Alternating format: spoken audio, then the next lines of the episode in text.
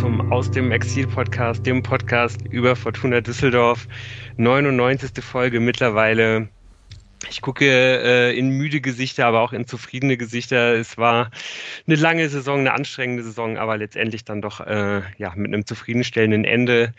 Ähm, die Fortuna hat den Klassenerhalt geschafft. Darüber wollen wir heute reden. Und ähm, ja, das macht zusammen mit mir unter anderem der Tim in Berlin. Hallo. Ja, schönen guten Abend. Der Jan in Köln. Hallo. Ich habe meine Tröte vergessen.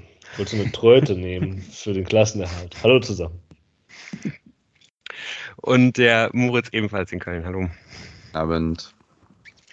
Ich bin der Lukas. Äh, auch ich sitze äh, in Köln und ähm, ja, wir ähm, sind, glaube ich, echt ganz froh, dass wir jetzt, das, dass wir es endlich halt geschafft haben, äh, diese Folge jetzt aufnehmen zu können mit dieser Ruhe, die wir uns, glaube ich, schon seit langer Zeit gewünscht haben. Ähm, Jetzt ist es halt endlich da, die Fortuna hat den Klassenhalt geschafft. Und ähm, das hat sie gemeinsam mit der zweiten Mannschaft, die das auch an diesem Wochenende geschafft hat, mit einem ähm, ja vielleicht doch recht unrühmlichen 0 zu 1 zu Hause gegen äh, die, die zweite Mannschaft vom ersten FC Köln. Aber ähm, ja, da ist ja auch der Aderlass relativ groß gewesen, glaube ich. Und ähm, ähm, hat sich da jetzt irgendwie so durchgehangelt. Man ist, glaube ich, sogar die schlechteste Rückrundenmannschaft in der Regionalliga West. Aber der Klassenerhalt ist jetzt in trockenen Tüchern und dann kann man da nächste Saison wieder angreifen. Das ist quasi ähm, doppelt ärgerlich, dass ich meine Tröte vergessen habe. Ja, an, an der Stelle wäre es jetzt, glaube ich, noch eindrucksvoller gewesen. So, so ganz traurig. traurig, aber hoffnungsvoll für, genau. für die Zukunft. Ja. Noch trötig halt, ja. Ja, ja außerdem äh, ist ja, die U17 ja leider im Halbfinale gegen Schalke gescheitert. Ähm, sowohl im Hin- und im Rückspiel jeweils drei Tore kassiert, im Rückspiel immerhin eins noch erzielt. Ähm, trotzdem, glaube ich, eine ganz herausragende Saison. Und fälschlicherweise, das muss ich mich mal kurz berichtigen, hatte ich ähm, davon gesprochen, dass Bunk und Savic auch in der Mannschaft sind, sind sie natürlich nicht. Tim hatte recht. Ähm, die spielen in der U19. Das wollte ich jetzt noch ganz kurz berichtigen. Ja, nächste Saison werden die dann wahrscheinlich, äh, vermute ich mal, einfach bleiben.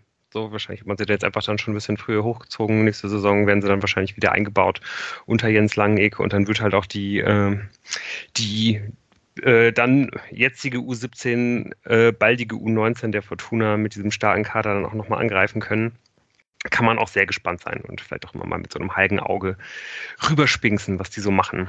Ähm, ja, was war noch los diese Woche?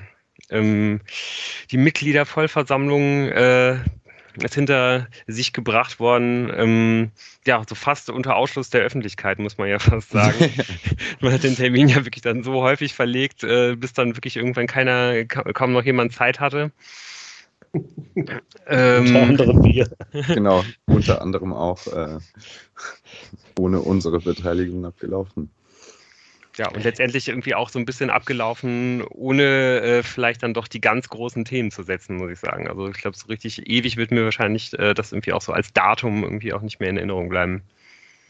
Nee, es war halt eine Erinnerung daran, dass wenn man quasi ein Thema setzen möchte, und es ein Thema einem wichtig ist, muss man halt da sein und es halt selber machen. Also das ist jetzt gar kein Vorwurf an irgendwen, sondern äh, einfach eine Feststellung, dass, dass wenn man nicht präsent sein kann, aus diversen Gründen, man einfach gewisse Dinge, wie, ne, äh, vielleicht auch mal unten rumfallen. Und es geht ja auch nicht darum, als einzelnes Mitglied hat man ja vielleicht auch nicht die, den großen Einfluss aufs Gesamtgebilde, vor allem nicht bei so vielen Mitgliedern, aber ähm, es ist trotzdem immer gut, wenn man was zu sagen haben möchte und sagen hat, dass man das halt zumindest mal benennt, ähm, auch wenn das vielleicht dann irgendwo verheilt oder scheinbar verheilt, aber man diese Gelegenheit äh, sollte man immer nutzen, da ähm, etwas zu sagen, auch wenn, wenn man da vielleicht keine Mehrheiten für kriegt oder sonst was, sondern einfach, um es gesagt zu haben und mal sehen, was draus wird. Kann man sich jetzt auch dann äh, bei den Mitgliedern bedanken, die das eben getan ja, haben. Absolut. Ähm, die da waren, die ja. sich eingebracht haben. Und es sind ja. ja. auch anscheinend ein paar Sachen bei rumgekommen bei dieser ganzen Mitgliedervollversammlung. Wir haben ja uns letzte Woche doch nicht so unrecht auf die Vergangenheit von Herrn Jobst gestürzt und äh, ja auch mit diversen Kritikpunkten, die es da gab. Ähm, man muss natürlich auch sagen, ich zumindest, ich spreche jetzt für mich, natürlich hoffen wir oder hoffe ich, dass das jetzt nicht so läuft und dass äh, Herr Jobst in der Mitarbeiterführung anders vorgeht, als er das offensichtlich bei Schalke getan hat. Und ähm, dass auch die finanzielle Aufstellung des Vereins nicht wie bei Schalke läuft in diese Ausgliederung der hunderten kleinen GmbHs. Da sind wir auch netterweise, anscheinend gab es da auch eine relativ zufriedenstellende Antwort auf diese Frage und sind auch netterweise noch darauf hingewiesen worden, dass auch in der Satzung von Schalke durch ähm, vor allem durch ein kleines Wort ähm, doch ein ganz schöner Unterschied besteht in dem, was da so möglich ist. Ähm, jetzt habe ich es gerade nicht im Kopf verrat, es tut mir leid, aber es geht darum, ob der Verein gar nicht oder nicht vorrangig Geld erwirtschaften soll als ähm, Vereinszweck. So, und wenn dann ein nicht vorrangig ist, dann gibt es da natürlich schon ziemlich, ist halt ein Unterschied zu nicht. So, das eine ist absolut und das andere lässt eben viel Interpretationsspielraum. So, und ja, alles in allem klang das von dem, was man jetzt so gehört hat, irgendwie nach einer ganz netten Veranstaltung so, ne? Ja, auch mal schön. allem auch danach, als äh, wäre einfach halt auch Alexander Jobst, äh, ich meine, auf den wir uns jetzt hier gerade auch ein bisschen äh, konzentrieren. Es gab ja auch äh, durchaus einige andere äh, Sachen, die da entschieden und äh, beredet wurden, ähm, als ob er sich einfach auch sehr gut vorbereitet hat und dass er einfach auch dadurch, wie halt die äh, Rezeption bei der Fortuna gewesen ist, ähm, ja, er halt einfach ein paar Sachen gesagt hat, hinter die man, glaube ich, sehr schlecht äh, nochmal zurückkommt irgendwie in den, in den nächsten Jahren. Und dass er das kann, das ist ja überhaupt nicht die Frage. Also diese, diese, unser Zugang ist ja immer diese Pressekonferenz, die einfach, die ist einfach, man müsste sich ja nochmal angucken, weil er war auf dieser Pressekonferenz ja der einzig Souveräne. Ja, man erinnere sich an äh, den stinkigen Alofs. Stinkigen Alofs, an den etwas, weiß ich nicht, keine Ahnung was, äh, unsicher ja. wirkenden, irrlichtenden Burgerding und ihn dann wiederholenden, ne? Und so, das, das habe ich ja gar nicht in Frage gestellt, dass er das, dass er das kann. Ja. Naja. Nee, aber es, ist, es hätte ja durchaus irgendwie, man hätte ja damit rechnen können, dass es vielleicht doch zu einem größeren Clash irgendwie kommt, aber das ist jetzt äh, schon relativ gut wegmoderiert worden, äh, würde ich sagen, von der, äh, von dieser Seite aus. Und ähm, ja, aber wie gesagt, genau wie du sagst, ist, äh, ja, dass das passiert, damit konnte man vielleicht ja sogar auch ein bisschen rechnen. Also Jobs eilt ja durchaus auch der Ruf voraus, dass wenn er eins kann, dann Leute von sich überzeugen und äh, ähm, ja, sich besser dastehen lassen, äh, als er als er eigentlich ist.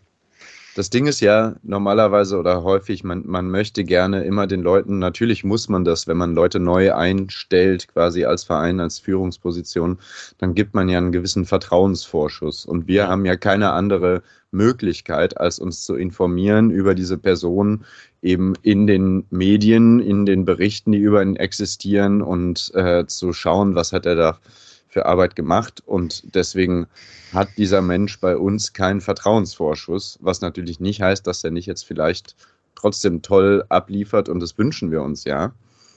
Ähm, aber ja. Wir wünschen Ihnen allen ein glückliches Händchen ja. im Sinne der Fortuna aus Düsseldorf. Und der 28.04. wird also nicht bei uns hängen bleiben, zumindest nicht der aus dem Jahr 2022, sondern es wird immer 2018 bleiben. Ja, das ist auf jeden Fall ein Datum, an das man äh, sich sehr gerne noch zurückerinnert und ähm, ja, letztendlich hat die Fortuna dann auch nur äh, einen Tag später nach diesem fast schon historischen Datum den Grundstein dafür gelegt, um auch vielleicht in Zukunft wieder solche schöne äh, Feste feiern zu können, äh, solche äh, historischen Daten schaffen zu können. Dadurch, dass sie den ähm, ja schon relativ unrealistisch erscheinenden, aber durchaus noch möglichen Gang in die dritte Liga abgewendet hat, indem sie ähm, ja, das, das Auswärtsspiel beim FC Heidenheim mit 3 zu 1 gewonnen hat am Freitagabend. Und das unter, unter Umständen, die, äh, wie ich finde, ja wirklich nicht so ganz einfach waren. Also generell, glaube ich, sieht die Fortuna ja historisch in Heidenheim eigentlich nie so besonders gut aus. Und dann kamen ja doch äh, ein paar Verletzungen ähm, ja in, unter der Woche halt irgendwie noch ins Spiel, ähm, die mich ehrlich gesagt dann ähm, ganz kurz vor dem Spiel nicht, nicht so wirklich optimistisch haben da reingehen lassen. Ne? Also zum einen mit ähm, Jordi Device äh, ähm, fiel, glaube ich, der, der absolute Stabilisator der Abwehr aus. Äh, wirklich ähm, Bombenverpflichtung gewesen. Wird wohl auch den, den Rest der Saison ausfallen und dann ähm, ja, gab es dann eben auch noch ebenfalls äh, den, durch eine Rippenverletzung den Ausfall von, von Khalid Narei, dem, ja, dem Unterschiedsspieler überhaupt der, der Fortuna und vielleicht sogar der ganzen zweiten Liga. Ja, und eben. Cello und äh, Botze, beide mit Rippenverletzungen. Hat der Daniel Junior auch schon gesagt, warum. Das sind ja, ja alles Spiel, Spielverletzungen und man kann die Fortuna anscheinend nicht anders stoppen. Ja. Und da hat er halt recht. Da brauchen wir gar nicht lange drüber diskutieren, Punkt. Und selbst mit diesen Rippenverletzungen holst du halt höchstens ein Unentschieden. Ja. Gegen Fortuna. Das ist dann vielleicht emotional geil in der letzten Minute. Aber herzlichen Glückwunsch, ja. Dresden. Moralisch. Hat er nicht geholfen, ne? Ja, ja. ja. Ja, also das war auf jeden Fall, äh, das, das sorgte auf jeden Fall dafür, dass einige äh, Änderungen im Kader vorgenommen werden mussten. Ansonsten glaube ich, der, der Gedankengang von, ähm, von Tune vor dem Spiel ganz klar auf eine Körperlich zu, äh, Körperlichkeit zu setzen gegen Heidenheim, die ähm, eben auch im extrem körperlich unterwegs sind, die extrem viele Fouls nehmen, die extrem früh Fouls nehmen, ähm, ja, einfach athletisch sehr, sehr gut sind und deswegen glaube ich, ähm, vor allen Dingen ähm, nahmen dann irgendwie auch erstmal Emma Ioa und Ao Tanaka auf der Bank Platz, die ja wirklich nicht, also die ja, die ja wirklich viele Qualitäten haben, aber vielleicht nicht, äh, ja, das, äh, das, das körperliche Spiel ähm, zu, zuallererst. Ähm, also ging es erstmal darum, ähm, ja, ein solides System zu haben, die, die Heidenheimer einigermaßen zu spiegeln und erstmal dagegen zu halten. Und das sorgte dann ja auch eigentlich dafür, dass beide Mannschaften sich erstmal neutralisiert haben in der Anfangsphase. Ja, ähm, bis auf in der ersten Minute, wo Ruben Hennings äh, äh, diesen Katastrophenball von, von dem äh, Heidenheimer Spieler einfach mal aus 40 Metern probiert, äh, über dem Tor Torwart äh, einzunetzen, äh, gab es diese Neutralisation. Aber da, da hätte es ja schon, schon klingen können, ne? Generell auch kurios, also ich habe mir das dann auch hier aufgeschrieben, äh, von wegen erste beiden Chancen im Spiel aus zusammen 105 Metern. Weil ich meine, die, die erste Chance, die die Heidenheimer haben, ist wirklich, würde ich jetzt mal schätzen, aus 65 Metern, äh, wo, wo, wo Kastenmeier dann irgendwie noch dran muss, wo, wo er auch sehr weit vor dem ja. Tor steht, wo man aber auch sagen muss, Schuss vom Heidenheimer, also weiß ich ja. nicht, bei Hennings würde ich ja fast eher sagen, oh, den an einem guten Tag trifft er den auch mal, mhm. aber der Schuss von dem Heidenheimer Verteidiger äh, da aus, tief aus der eigenen Hälfte, der der war schon nicht von schlechten Eltern. Nee. Aber sieht ja, man auf jeden Fall wirklich nicht so häufig, ne? dass, dass ein Spiel halt mit solchen Chancen halt irgendwie öffnet. Ja, aber man ja, hat halt gesehen, was man gesehen hat, ist halt, dass die Fortuna mit einem relativ neu zusammengestellten Mittelfeld und Außenspielern aufgelaufen ist. Ähm, da passte eben noch einiges nicht. Und das ist ja eben die Konsequenz aus dem neuen Tune-Fußball, wo nicht mehr der Innenverteidiger und äh, der Rechtsverteidiger den meisten Beibesitz hat, sondern wo eben mehr Arbeit beim defensiven Mittelfeld äh, verortet ist. Und das war halt auch dieses äh, Spiel so, aber die mussten sich halt ein bisschen finden. Und das hat man eben gesehen. Ich fand vor allem auch so, also ich muss sagen, ich habe nicht ähm, das ganze Spiel gesehen, deswegen ähm, werde ich auch nicht so viel dazu sagen, aber ähm, ich fand halt vor allem, ähm, dass am Anfang man schon das Gefühl hatte, genau das, wir sind jetzt hier gerade neu zusammengestellt. Es war ja so eine 4-4-2-Formation, zumindest gegen den Ball, ähm, relativ weit zurückgezogen und ich hatte das Gefühl, es ging schon, also es war mindestens so ein Respekt vor Heidenheim quasi und es ging schon sehr, sehr viel darum, Fehler zu vermeiden, Räume zuzustellen. Ich meine, Heidenheim ist auch nichts eingefallen, aber Fortuna hat sich ja auch, sagen wir mal, eher untunisch doch relativ weit zurückgezogen und ist auch nicht situativ hoch ins Pressing gegangen, sondern doch wirklich relativ, ja, zumindest wenn du es vergleichst mit anderen Spielen, die wir so gesehen haben. Also ich fand, es war ein sehr viel zurückhaltender äh, ähm, Beginn ja, man hat es gesehen und ich glaube, wenn man selber mal einen Ballbesitz hat, hat man auch gemerkt, dass die Fortuna einfach sich nicht wohlgefühlt hat. Denn Heidenheim hat das eben schon gemacht, hat sehr hoch gepresst und das hat eine ganze Weile gebraucht, bis die Fortuna da Wege gefunden hat, um das zu überspielen und da irgendwie rauszukommen. Man hat es aber hingekriegt. Ne? Also es ist jetzt nicht so, dass da große, ganz große Fehler passiert sind, ähm, sondern man hat es irgendwie geschafft, sich zu stabilisieren. Und dann mh, hm, gehen wir mal durch. Muss ich schon sagen, dass ähm, Lou, wir haben es ja auch zusammen gesehen, das Spiel. Wenn man hinter diese erste Pressingkette von Heidenheim kam, das kam dann Fortuna durchaus, dann merkte man, dass da ein bisschen Ungleichgewicht beim Gegner zu finden war, weil nämlich plötzlich sich viel, viel Platz äh, auftat äh, in dem eigenen offensiven Mittelfeld, also in dem Raum vor dem 16er quasi, wo das ein oder andere Mal durchaus ein Fortuna-Spieler äh, Akzente setzen konnte, zumindest halt ein Stück weit.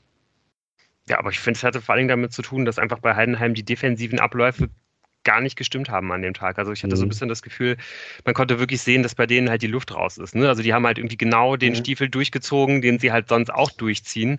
Aber halt irgendwie nicht so mit der allerletzten Galligkeit, nicht so mit der allerletzten Intensität. Und man war halt immer, immer so ein Stück vom Gegner weit weg. Es hat dann vielleicht so eine Millisekunde zu spät den Weg gemacht oder halt dann doch nicht komplett durchgezogen.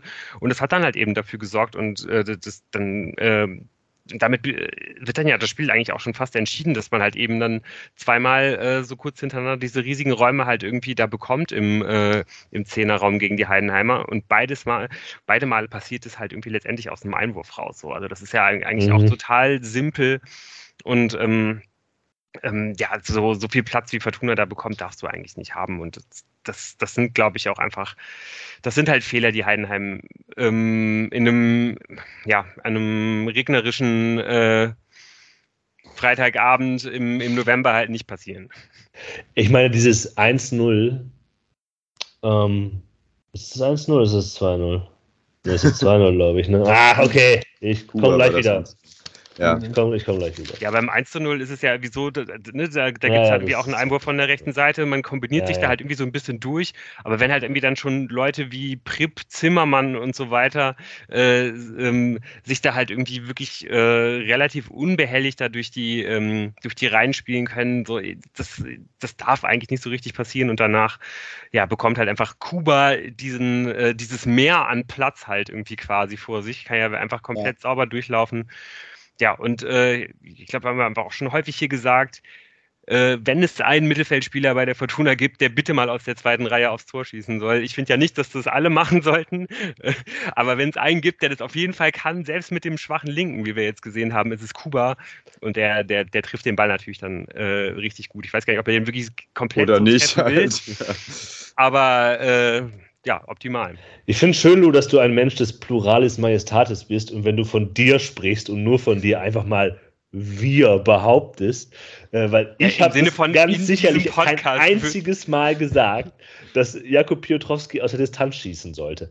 Tim hat vielleicht mal allgemein von Distanzschüssen gesprochen, ohne das auf Piotrowski zu spezifizieren. Und der Einzige, der hier quasi gebetsmühlenartig wiederholt hätte, dass der ja angeblich so einen guten Distanzschuss hat, das bist dann du doch gewesen. Er hatte ja erst das Spiel dann auch recht gegeben. Ja, so ja genau. Dann stellen wir uns mal vor, wie, wie, wie erstmal der Distanzschuss von einem Kuba aussieht, wenn er seinen starken Fuß nimmt. Ja. Also Wahnsinn. Das sehen wir also vielleicht Saison mal. wie, wie ein Distanzschuss von Christopher Patterson.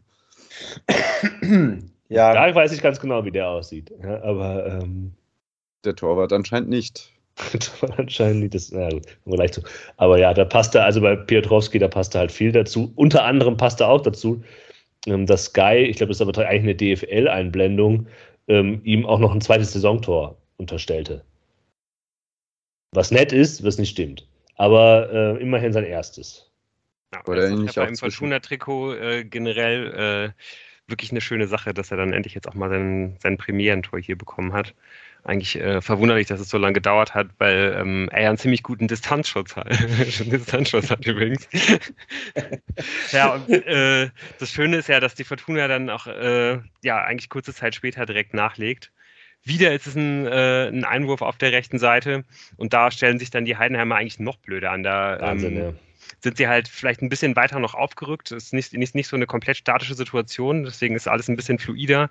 Aber letztendlich ähm, ja, steht und fällt halt alles damit, dass halt Tim Kleindienst, der sonst ja wirklich einfach der König darin ist, halt Angriffe früh zu unterbinden, zockt. So, er, er hat halt, äh, er muss halt ähm, Kuba eigentlich aufnehmen, der halt äh, ähm, sein, sein Mann in diesem Punkt ist. Äh, Kleindienst springt halt dann in diesen Ball rein, will ihn unbedingt abfangen, erreicht ihn halt nicht und damit hat halt Kuba zum zweiten Mal halt einfach eine Riesenmenge äh, Wiese vor sich, legt ihn halt rüber zu Patterson und äh, ja, wir wissen alle, was dann passiert und einfach wahnsinnig. Ich meine, der hat halt eben in seinem, äh, in seinem Instrumentenkasten diesen einen Move und es ist einfach richtig wichtig, dass da jetzt, glaube ich, einfach auch mal wieder was rausspringt bei. So. Das, ich glaube, dass ihm, dass ihm das unglaublich gut tun wird und äh, ja, gut tun wird, glaube ich, auch Felix Klaus, dass er mal wieder äh, der Mannschaft mit dem Tor helfen kann. Aber ich habe uns ist auch allen klar, der, der Fehler von dem, vom, vom Heidenheimer Keeper ist halt eklatant. Ja, und ich würde halt. Äh, ich würde eigentlich nochmal da ansetzen, was du vorher gesagt hast, weil ich glaube, Kleinins zockt nicht. Der macht einfach einen fetten Fehler und versucht das dann halt durch seinen äh, Sprung irgendwie wieder auszumachen. Und er ist nicht der Einzige, der den Fehler macht, wenn du halt, wenn Zimmermann den Ball in diesen Raum da reinwirft, wie er es tut, also selbst wenn Kleinins vorbeispringt, darf doch dann der Spieler niemals so viel Platz haben. Da muss doch jemand anders noch sein. Ähm, das sind, glaube ich, so eine Fehlerkette. Aber das wollte ich noch gesagt haben, Moritz, du wolltest. Ich wollte nur noch fragen, ob äh, ich hatte so das Gefühl an meinem Handybildschirm, weil Peterson ist ja über rechts gestartet und hat dann, äh, und ich dachte, aha, will man Peterson jetzt als Flankengeber mehr mit rechts über rechts äh, reinziehen, um, um Narei-Flanken ein bisschen zu ersetzen. Aber ich hatte das Gefühl, dass Peterson auch dann denselben Move versucht hat, wie er den von der linken Seite versucht, nur halt dann mit dem linken Fuß ähm, versucht, da in die Mitte zu kommen und eben nicht weiter nach außen geht, um die Flanken reinzuschlagen. Ja, die also, Grundlinie ist nicht seine Sache. Aber schon noch nie gewesen. Also zumindest, zumindest, haben äh, Klaus und Pettersson immer mal wieder die Seiten getauscht. Ähm, vielleicht auch, damit äh, be beide Seiten mal beschäftigt waren, keine Ahnung. Aber die eigentümlichen äh, Ästhetik einer Narei-Flanke bekommt ein Patterson dann doch nicht hin. Und das ist genau das Stichwort. Wie viele Flanken hat die Fortuna in diesem Spiel geschlagen? Äh, also Gavori hat öfters mal Flanken reingelegt, aber ansonsten. ich würde schätzen, dass es vielleicht sogar nahe, dass es äh, nicht, nicht zweistellig ist. Zwölf. Mhm. Was halt für die Fortuna ja. also quasi null ist. Ja. Ja, ja. Ähm, das war halt absurd wenig und trotzdem hat man dieses Spiel, also und es lief trotzdem alles über, es war halt alles immer über außen. Ähm, also sind, ne, die Leute haben halt vielleicht mal einen Platz.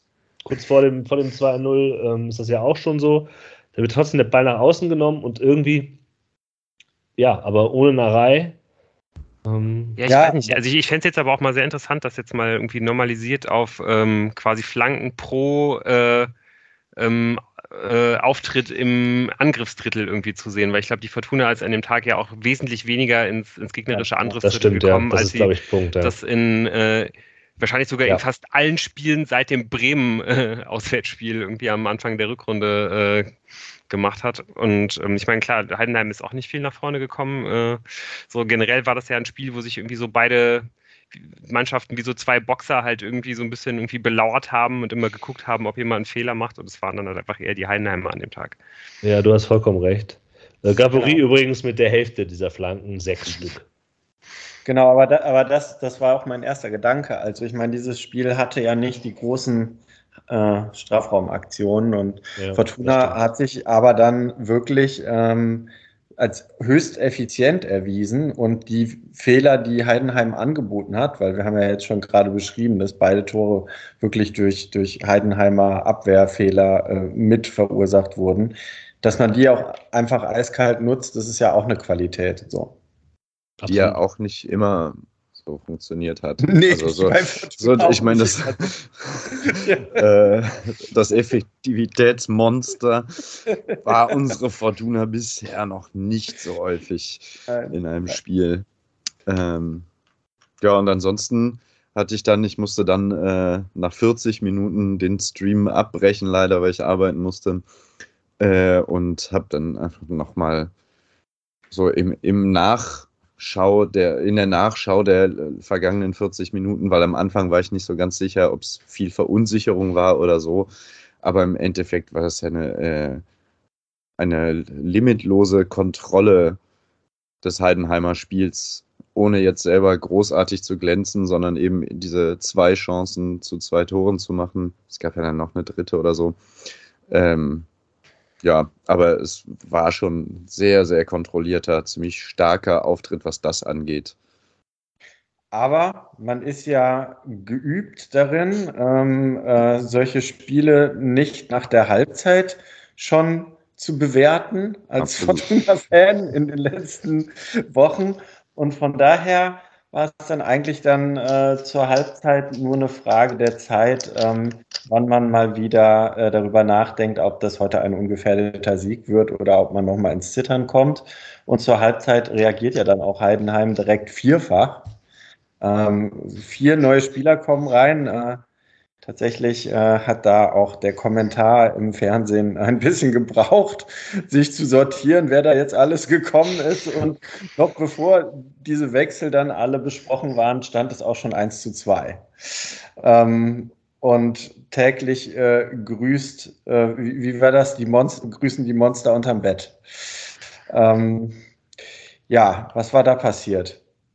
Hm. Ja, das Schöne ist, es entsteht ja auch wieder äh, direkt nach, äh, nach einem Einwurf auf der rechten Seite, genau ja. wie, in der, wie in der ersten Halbzeit auch.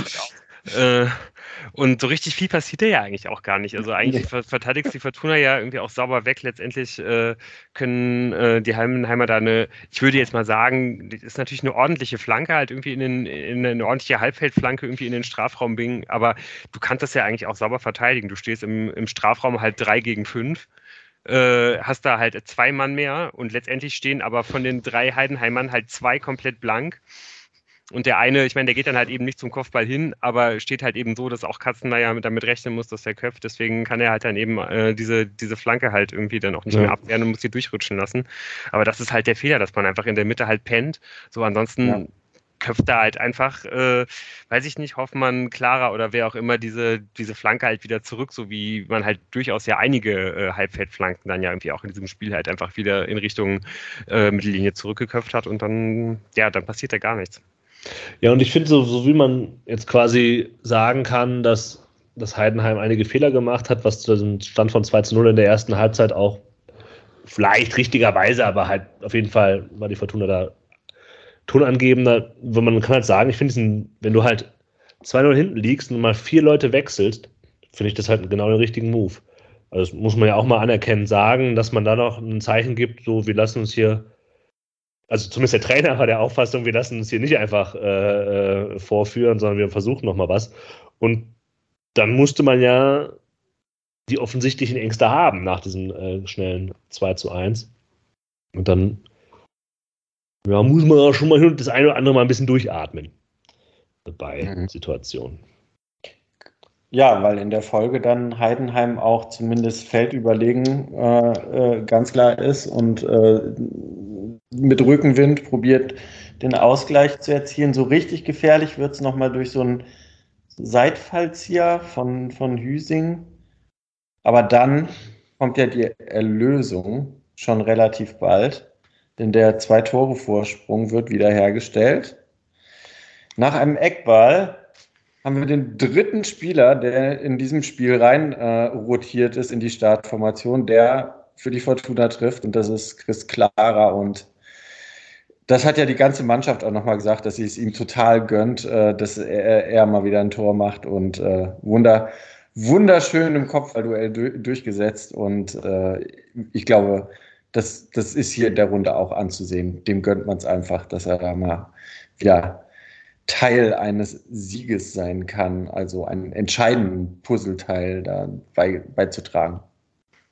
Ja, und ich habe mich da durchaus irgendwie auch an äh, lange Phasen in der, in der Hinrunde irgendwie zurückerinnert gefühlt, wo das ähm, oft irgendwie auch immer gefühlt die erste offensive Option war, die die Fortuna hatte, ja. nämlich äh, die Standardsituation, Standardsituation auf Clara. Der hat da, glaube ich, in der Hinrunde schon zwei Tore mitgemacht und war auch immer wieder nah dran, irgendwie noch, noch mal irgendwie ein, zwei zu machen. Ähm, schön, dass das jetzt bei der Fortuna nie, äh, mittlerweile längst äh, ja, vergangene Zeiten sind, äh, dass das die erste Option ist. Aber dass man diese Option halt irgendwie noch hat, ist einfach von unschätzbarem Wert und dass man einfach dann auch mal in so einem Spiel mal das Matchglück hat, das einem, glaube ich, sonst häufig in dieser Saison gefehlt hat, dass man einfach ja schon in, da in der, in der 55. Minute halt drei Tore irgendwie in dem Spiel macht, äh, wo, wo das eigentlich der Spielverlauf nicht so ganz hergegeben hat, wenn man ehrlich ist. Ähm, ja, ist dann auch einfach mal schön. Kein Widerspruch, glaube ich. ja, kein Widerspruch. Und so richtig kommt dann ja irgendwie auch von den, äh, von den Heidenheimern in diesem Spiel irgendwie kein Widerspruch mehr. Ähm, ja. Äh, letztendlich äh, versuchen sie es natürlich dann doch nochmal ähm, und äh, sorgen dafür, dass äh, Daniel Thune dann halt irgendwie nochmal äh, ja, stark ins Spiel eingreift, so wie er das jetzt ja auch schon irgendwie häufiger mal versucht hat. Und ähm, ja, letztendlich äh, ja, fruchtet ja dann äh, dieser Wechsel. Ich glaube, das war in der, in der 60. Minute, also auch schon relativ kurz danach, ähm, ja, dass dann irgendwie nochmal umgestellt wird. Und ähm, ja, viel, viel können die, die Heidenheimer damit ja dann irgendwie wirklich nicht mehr anfangen. Ja, es gibt noch einen Pfostentreffer dann in den 84. oder so, aber die Notizen werden dünner. Ja. Ähm, es ist, sich, es ja. ist es ist einfach auch so, dass man halt schon auch gemerkt hat nach dem 1 zu 3, dass man den Heidenheimern irgendwie den Zahn gezogen hatte für den, für den Tag und dass für die die Saison ja auch äh, ja, mehr oder weniger dem, dem, dem Ende entgegenplätschert und es nicht mehr so wirklich um jeden Punkt geht. Trotzdem glaube ich, wenn da in der 84. der Ball nicht gegen den Pfosten, sondern reingeht, dass da nochmal nochmal vielleicht eine Schlussoffensive zu erwarten gewesen wäre. Aber ich meine, das muss man ja auch einfach mal sehen. Ne? In den letzten Wochen hat Heidenheim, glaube ich, nicht so viel gerissen und es geht halt bei denen auch einfach in dieser Saison nicht mehr um allzu viel. Nee, das stimmt. Also ich glaube auch, äh, ich habe mir genau, als dieser Ball halt gegen den Pfosten klatscht, halt hier auch notiert, so okay, heute passiert nichts mehr, so die, die Saison ist durch. Und ähm, ja, letztendlich auch wirklich schön, dass das dann diesmal gefruchtet hat, dass, äh, dass das Tune halt irgendwie äh, so früh ins, ins Spiel eingreift und ähm, ist natürlich auch immer ein bisschen leichter, wenn man, ähm, wenn man halt nicht so überlegen ist, wie jetzt zum Beispiel gegen Dresden. Auch da hat man ja mit, mit zwei Toren geführt und das, das 2 zu 1 fällt halt quasi komplett aus dem Nichts, als man eigentlich das Gefühl hat, man könnte Dresden irgendwie noch höher schlagen. Ich glaube, zu dem, zu dem Punkt, wo, äh, wo Thun jetzt da die Wechsel halt vornimmt, ähm, und nochmal auf, fünf, auf Fünferkette umstellt, ähm, fällt es einem irgendwie leichter, weil man ja einfach gar nicht das Gefühl hat, dass man, ähm, dass man halt quasi den, den Angriffswirbel äh, oder die offensiven Strukturen vom eigenen Team dadurch halt irgendwie so zerschlägt, weil das ja einfach auch äh, ja, mehr oder weniger kaum vorhanden war weil es eben so eine, so eine, so eine Abwartungsschlacht irgendwie war, bis dahin gewesen ist. Ähm, ja, trotzdem finde ich, finde ich das eigentlich sehr, sehr spannend zu sehen, dass und bin ich auch sehr gespannt, wie das, wie das, wie das vielleicht, wenn man in dieser Saison nochmal mit zwei Toren in Führung gehen sollte oder auch nur mit einem und wie das auch in der nächsten Saison irgendwie weiterlaufen wird. Weil eigentlich kann es ja auch nicht äh, die einzige, der einzige gangbare Weg sein, dass man immer, sobald man irgendwie in der zweiten Halbzeit mal führt, dass man immer sofort äh, hinten den kompletten Beton irgendwie anrühren muss, damit, damit dann nicht irgendwie noch alles zusammenbricht, sondern dass man vielleicht auch einfach mal 90 Minuten lang mit einem System durchspielen kann. Aber es ist ja auf der anderen Seite gut. Ich meine, da hat er ja auch in der ähm, Daniel Thune in der Pressekonferenz eben auch nochmal gesagt, so ja, äh, wenn da dann so ein 2-1 fällt, ähm, dann sind wir einfach oder sind sinngemäß sind wir mental noch nicht stark genug, um das einfach wegzupacken und so. Und dann ist es ja großartig, dass das jetzt funktioniert hat, dass du sagst, so dann stellen wir uns auf den Gegner ein, stellen uns so rum, ähm, haben dadurch mehr Sicherheit und dann funktioniert das. Und das sind dann eben doch Dinge, die dann vielleicht auch längerfristig für mehr Selbstvertrauen auch bei einem bei einem knappen 2 zu 0, äh, bei einer knappen 2 zu 0 Führung in der 50. Minute sorgen kann oder so. Oder, oder 80. Wenn es spitz so. auf Knopf steht. Genau. Kurz davor. Ja, also allgemein, ich finde es schon einfach eine, mittel, eine, eine, mittelschwere Kuriosität, dass man einfach jetzt so diese Mannschaft komplett abgespeichert hat als ein Team, das halt irgendwie ständig die Flatter bekommt, die überhaupt nichts über die, über die Zeit bekommen, die irgendwie immer unsicher werden. Und die haben jetzt halt einfach elf Spiele nicht verloren. Äh, jetzt auch endlich den ersten Auswärtssieg geholt, aber das ist, das ist schon irgendwie keine so schlechte Statistik. Ja, ja. Ja, aber es, es, ist ja natürlich so, weil du gerade den Bogen schon sehr weit gesponnen hast, auch in die nächste Saison. Da, ähm, ich meine, momentan hat halt diese Mannschaft ihre ganz eigene Geschichte und sie wissen halt, was sie in Minute 60 bis 90 alles schon verbockt haben. Ja, glaube, dass das ganz andere Dynamik bekommen kann, wenn äh, erstmal äh, eine Sommerpause dazwischen ist, noch ein paar frische Gesichter dabei, dann äh, ähm, brauchst du auch vielleicht nicht mehr den Beton anrühren, wenn es spitz auf Knopf steht. Ja, das ist, das ist, das ist das Kurzzeitgedächtnis, das eventuell eben ausblendet, dass das Problem ja auch jetzt nicht seit vorgestern passiert, Eben. sondern vielleicht seit vorvorgestern. Und genau. dazwischen hat man ja unter anderem 16 Spieler verloren von der ersten in die zweite Liga. Und eine gewisse Kontinuität, was das Verdammen von Führung angeht, hat man trotzdem noch beibehalten. Trotzdem beibehalten, ja. ja. Ist der Massenkern. Apropos Kontinuität, ich muss sagen, ich habe festgestellt, ähm, dass mit dem Abgang von Marc Schnatterer mir Heidenheim zwar nicht sympathisch ist, aber ich hasse sie viel weniger und sie sind mir einfach so ein bisschen egaler geworden. Es, es war vorher noch deutlich auf der überhaupt nicht egal Skala. Ähm, es hat sich jetzt deutlich mehr dieser egal Dings angenähert. Schön, dass Marc Schnatterer nicht mehr Fußball spielt. Das stimmt äh, nicht. Sehr schön. Also für die, ja, ja. Der, der, der Nicht für Heidenheim. glaube ich, bei Waldhof Mannheim spielt. Ja. ja. Wie, wie der nächste defensive Mittelfeldspieler der Fortuna. Um mal ein, äh, eine Überleitung zu schaffen. Äh. Ja, richtig. Äh, gab ja wirklich, äh, wo du das gerade ansprichst, ja, glaube ich, mal das eine oder andere Gerücht, dass Fortuna eventuell an Marco Hüger interessiert ist von Waldhof Mannheim. Äh, da habe ich jetzt zum Glück äh, schon einige Zeit nichts mehr von gelesen. Bin ich auch ehrlich okay, gesagt ganz froh drum. Also das wäre in äh, verschiedener Hinsicht, äh, also nicht nur aus der, nicht nur äh, aus der fußballerischen Warte, glaube ich, ein extrem schwierig zu verkaufender Transfer. Ähm, ja, schreibe ich aber, aber einen Brief, wenn das passiert. Ja, da bist du Liebe Fortuna, seid ihr doof. Aber es zeigt ja auf jeden Fall, dass Fortuna äh, anscheinend schon äh, im, im, Hintergrund durchaus dabei ist, den Kader für die nächste Saison zu planen, was ja auch nicht weiter überraschen sollte. Und das kann man jetzt natürlich mit einigem, äh, ja, einigem mehr Selbstbewusstsein tun, mit mehr Gewissheit tun, da ja eben jetzt endlich der Klassenerhalt geschafft ist, da ähm, ja, können jetzt natürlich einige Sachen in Angriff genommen werden ähm, und halt vielleicht auch festgezurrt werden und wurden das ja teilweise auch schon. Deswegen glaube ich, können wir ja dann vielleicht heute doch nochmal äh, schon mal einen ganz kleinen äh, Blick, jetzt nicht so einen ausgiebigen, das werden wir sicherlich an anderer Stelle nochmal tun, aber schon mal so einen kleinen Blick auf die, auf die Kadersituation werfen. Ähm, ja, äh, die, die Torwartposition ist, ist eine Position, wo glaube ich, schon irgendwie auch der eine oder andere Gedanke verschwendet wird, ob man da vielleicht eine Veränderung braucht oder nicht. Ähm, Gorka ist jetzt ja endlich zurückgekommen nach der Verletzung und hat jetzt auch wieder ein paar Spiele für die zweite Mannschaft gemacht. Da könnte ich mir schon vorstellen, dass er vielleicht äh, auch eine Chance im Trainingslager bekommt. Kann ich, glaube ich, aber ehrlich gesagt nicht wirklich bewerten, ob, ob er da jetzt irgendwie vielleicht schon bald nah dran ist und wahrscheinlich auch keiner von euch, würde ich mal vermuten. Der Vertrag von, äh, ja, von Wolf läuft aus könnte natürlich sein, dass man den nochmal verlängert, aber ich könnte mir da vorstellen, dass man vielleicht dann jetzt doch nochmal jemanden holt, der der Kastenmeier Konkurrenz macht, oder? Ja. Ich meine, das ist halt so ein bisschen, das, das, die, das ist halt scheiße, sich zu verletzen, ist immer so. Aber wenn halt Gorka die Möglichkeit gehabt hätte, einfach zu spielen, durchzuspielen, ja hätte er das sein können. Ja. Ähm, das ist jetzt wahrscheinlich mit der langen Verletzung einfach, jetzt kann er nichts für, ne? Ist halt nicht so.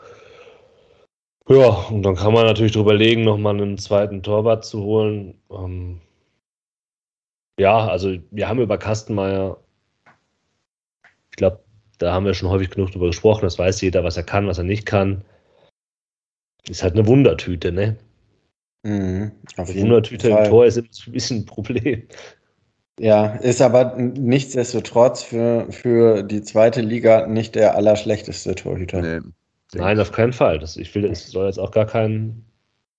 Ja. ja. Also ich will ja auch gar nicht sagen, dass man da jemand holen muss, der, äh, der halt eine klare Nummer 1 ist, aber jemand, der, der ihm halt einen Kampf, Kampf liefert im Training um, um die Nummer 1. Ich glaube, das wäre auf jeden Fall, da wäre die Fortuna gut beraten. Mhm. Ähm, ja, das äh, Thema ähm, Konkurrenzkampf ist halt auch eins für die Außenverteidigerpositionen. Auf der rechten Seite ist die Fortuna ja erstmal ganz gut aufgestellt mit, äh, mit Matze Zimmermann. Vielleicht wird man da ja dann jetzt endlich mal versuchen, auch ein, ein Backup zu holen. Irgendwie ist die Fortuna jetzt ja schon wieder durch die Saison gekommen, ohne das so richtig zu machen. Eventuell gibt es da ja auch jemanden aus der, aus der zweiten Mannschaft, den man da hochziehen kann. Vielleicht wird man da Oberdorf nochmal ausprobieren steht alles so ein bisschen in den Sternen. Und, äh, aber man, äh, es wurde ja schon spekuliert, dass man da wohl ähm, ja in den Niederlanden so ein bisschen äh, Ausschau hält. Und das ist genau das Gleiche für die Linksverteidigerposition, wo die Fortuna ja auch mit Gavori fest aufgestellt ist und wo jetzt auch schon klar ist, ähm, ja, dass die anderen beiden Linksverteidiger gehen werden, nämlich äh, Hartherz und Kutris. Bei Kutris war es, glaube ich, klar, bei Hartherz nicht so richtig, wurde jetzt aber auch bestätigt. Also finde ich schon auch ein bisschen kurios, dass man da jetzt extra in die, in die Niederlande schaut. Das würde ich jetzt vermuten, dass das dann wahrscheinlich auch eher hochpreisigere Lösungen sind. Was? Muss natürlich nicht sein, aber. Äh, also ja. glaube ich ja nicht. Also klar, halt bei ja, bei den großen Vereinen, aber ich glaube, in der allein schon in der zweiten Hälfte der Eredivisie kannst du, glaube ich, das ist, glaube ich, nicht äh, viel besser bezahlt als, als zweite Bundesliga. Ja, ich meine, also ich meine es einfach auch deswegen, weil ich denke, ich meine, man würde ja wahrscheinlich, egal ob man da jetzt jemanden für rechts oder für links holt, würde man die Leute ja schon eher als Herausforderer holen, ne? Und nicht äh, mit dem, mit dem Plan, dass sie, dass sie hier Stammspieler werden. Ja, deswegen kann ich mir halt vorstellen, dass man, je nachdem, also das wissen auch die Leute am besten zu beurteilen, die daran äh, arbeiten und sitzen, aber ich meine, Takashi Uchino saß jetzt auch wieder auf der Bank ähm, und hat ja auch schon mal zumindest das Paderborn-Spiel, wo ja natürlich auch alle sehr überperformt haben und so, könnte auch wirklich sein, dass es damit quasi erledigt ist sagen wir es mal so. Und links, ja, muss jemand von außerhalb kommen, glaube ich. Also hätte ja unsere Sympathien, aber es muss natürlich Absolut. die ehrliche Analyse dahinter stecken, ob, ob man es ihm einfach zutraut. Ja, aber theoretisch wäre das natürlich super. Ja, der ist 21, ähm, hat dann Stammspieler vor der Nase. Ja. Ähm, und kann aber dann in, in dem Schatten Stück für Stück rankommen. Ja. Wäre natürlich geil. Ja. Ja, auf der Innenverteidigerposition ist man eigentlich ganz gut aufgestellt, würde ich, äh, würde ich denken. Man hat halt äh, mit Clara und Hoffmann ähm, auf jeden Fall zwei richtig verlässliche Innenverteidiger, ähm, wo man, je nachdem, was man ansonsten irgendwie so ähm, da noch tut, glaube ich, sich ganz gut fühlen könnte, wenn das die Innenverteidiger zwei und drei sind, mit denen man in die, in die Saison geht. Ja, man versucht natürlich, Jordi Device irgendwie zu verlängern. Äh, wäre natürlich, glaube ich, von uns allen die, die absolute Wunschlösung. Ob das zu realisieren ist, ähm, ja, steht, glaube ich, auf einem ganz anderen Stern. Ist wohl, sehr, würde ich jetzt auch mal schätzen, wahrscheinlich so 20, 80, 30, 70, dass man, dass man äh, das nicht schafft, aber man weiß natürlich nie. Ähm, auch ein Ruben Hennings hat ja schon mal auf sehr viel Geld verzichtet. Ähm, um bei der Fortuna spielen zu können und hat dann England hinter sich gelassen. Vielleicht kann man das ja auch einem Jordi Device nochmal schmackhaft machen. Ja, man sieht halt bei Jordi Device und bei dieser ganzen Personalie halt zwei Dinge. Erstens, was halt im Unterschied zwischen einem soliden Zweitliga-Innenverteidiger ist, der halt mal gut ist, aber auch mal seine Schwächen hat, und halt einem durchweg guten. Und äh, er hat auch noch den richtigen Fuß für äh, gewisse Möglichkeiten. Ähm, das war ja auch Teil des äh, Anforderungsprofils, das wir vor der Saison schon besprochen hatten, dass es da einen Makel gibt. Christian Preußer übrigens auch damals. Ja, auf jeden Fall bin ich mir ziemlich sicher. Es war ja auch kein, wenn wir, das wissen, dann wissen das an die, die schon längst. Ähm, man hat es vielleicht einfach dann nicht bekommen, ne? und dann, wie das halt manchmal so ist. Aber ja. Ja, auch da habe ich ganz große Angst oder den großen Wunsch, dass man halt nicht zu lange an dieser äh, Lösung werkelt, ohne eine andere zu haben, wie das Fortuna jetzt eigentlich in den letzten Transferperioden im Sommer immer gemacht hat. Ob es da jetzt um die Stöger-Nachfolge äh, ging oder ob es jetzt letztes Jahr um die Danso-Nachfolge ging. So, also es wäre schon gut, wenn man da irgendwie einen, einen gangbaren äh, Plan B irgendwo im Köcher hätte. Was natürlich hilft, ist, dass man äh, ja trotzdem auf der, äh, auf der Person, auf der Position halt noch eine, eine, gute Tiefe hat mit, mit Tim Oberdorf, den man vielleicht ja auch auf den anderen Außenverteidigerpositionen mal ausprobieren kann, mal einsetzen kann, vielleicht auch mal im defensiven Mittelfeld. Und, das sollte man nicht vergessen, äh, Jamil Siebert kommt zurück von Viktoria Köln der da auch ähm, gute Leistungen zeigt. Also eigentlich durchweg solide spielt. Ich habe mir auch mal so die Kickernoten angeschaut. Die sind, der ist, ist da nie schlechter als vier benotet äh, worden, hat kriegt eigentlich immer gute Noten, äh, wird in den höchsten Tönen gelobt von von Viktoria Köln und auch da glaube ich könnte man dann mal schauen, ähm, ja wie das dann im, im Trainingslager dann im Sommer eigentlich so aussieht. Ja, wenn man halt die, die Variante der Dreierkette, die man ja jetzt durchaus äh, drin hat und einen einen Wechsel da auch vornimmt, dann braucht man auf jeden Fall auch noch einen. Ne? Ja, genau. Ja. Ja, äh, dann würde ich gerne äh, weiter nach vorne gehen und mal aufs Mittelfeld schauen. Ähm, ja, da hat die Fortuna jetzt ja auch letzte Woche schon eine Personalie verkündet. Äh, man hat die ähm, Kaufoption von, von Ao Tanaka gezogen. Ähm, es wurde ja damals, glaube ich, so ein bisschen formuliert, dass ähm, die im, in einem finanziell gut darstellbaren Bereich liegt, als man ihn damals ausgeliehen hat, was auch immer das jetzt heißen mag. Ähm, ja, ich glaube, sind wir uns eigentlich auch alle einig, dass man einfach da einen guten Move gemacht hat aufgrund des, des Potenzials, äh, das er einfach hat und weil er einfach, glaube ich, ein Fähigkeitenprofil mitbringt, das es bei der Fortuna im Kader sonst nicht gibt. Es wäre jetzt der dritte Einsatz der Tröte gewesen, ne? Ja, auch, also muss man wirklich sagen, wenn, klar, man weiß immer nicht, ob, wie das funktioniert, äh, aber im Prinzip ja wirklich optimal gelaufen, weil eben diese Ausleihe mit einer niedrigen Kaufoption, Tune konnte sich den jetzt angucken und man konnte gemeinsam entscheiden und so. Also es ist schon irgendwie doch sehr vielversprechend und einfach gut gelaufen, jetzt zumindest vorerst. Also ich freue mich auf jeden Fall. Ja, und sogar aus ganz kalter äh, kaufmännischer Sicht irgendwie gesprochen, so die Möglichkeit, dass äh, ja, sich durch seine Spiele bei der äh, japanischen Nationalmannschaft, bei dieser unsäglichen WM in Katar, der Marktwert nochmal ziemlich steigert, ist ja eben auch irgendwie gegeben. Ähm, ja, ansonsten würde ich dann aber gerne doch mal darauf hinweisen, dass ich eigentlich im restlichen Mittelfeld zwei große Baustellen sehe. Und äh, das ist einmal im zentralen Mittelfeld, wo, wo äh, drei Verträge auslaufen, nämlich der von, von Cello mal zuallererst. Ähm, ja, auch da glaube ich, sehen wir das wahrscheinlich auch alle relativ ähnlich, dass es irgendwie so eine 50-50-Situation ist, oder? Aber wenn er geht, wäre er, glaube ich, kaum zu ersetzen. Das Spiel, das die Fortuna jetzt in Heidenheim gewonnen hat, war das erste, das man ohne Cello gewinnen konnte diese Saison. Äh, ja, wenn, wenn der geht, ist es super schwer aufzufangen. Und auch äh, die anderen beiden Verträge, die auslaufen, sind äh, mit, mit Botzek und mit Edgar Pripp nochmal zwei Leute, die ähm, ja, super viel Erfahrung mitbringen, äh, die wahrscheinlich auch in der Kabine unglaublich wichtig sind.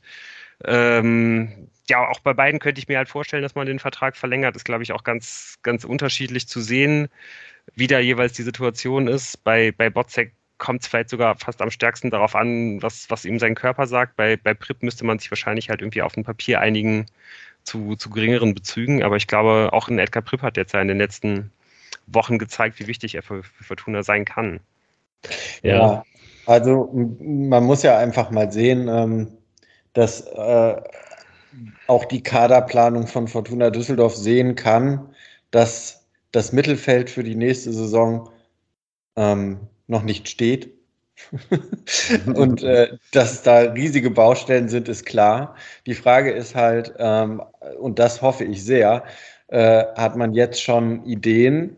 Weiß man jetzt schon, äh, äh ob man da verlängern möchte, so wie du es gesagt hast, oder hat man sich schon, befindet man sich schon in fortgeschrittenen Gesprächen mit äh, anderen äh, aussichtsreichen Kandidaten? Denn sollte Khaled Naray noch äh, von Bord gehen, dann hat man im Prinzip drei Mittelfeldspieler wenn man Shinta Appelkamp jetzt mal als Mittelfeldspieler äh, sieht. Dann steht da nur noch Ao Tanaka, Jakub Piotrowski und Shinta Appelkamp. Und ansonsten hat man kein Mittelfeld mehr. Also, dass da noch ganz viel passieren muss vor der nächsten Saison, das ist ja wohl ähm, ganz klar. Die Frage ist halt nur, wie viel jetzt schon hinter den Kulissen passiert, ohne dass wir es äh, mitbekommen. Ich hoffe doch sehr viel. Ja, und das ist halt einfach, also gute Mittelfeldspieler, die sind, glaube ich, ein bisschen schwierig zu bekommen, wie man in Düsseldorf weiß. Und ähm, selbst wenn jetzt Prip und Botzek bleiben würden, das sind ja Kaderspieler. Ja, also bei Prip ist ja das ja ganz klar, den kannst du, auf den kannst, das war ja vielleicht auch der Fehler quasi, dass er halt da ist, um halt die Mann, das Mittelfeld zu tragen. Kann er nicht. Mehr vielleicht auch.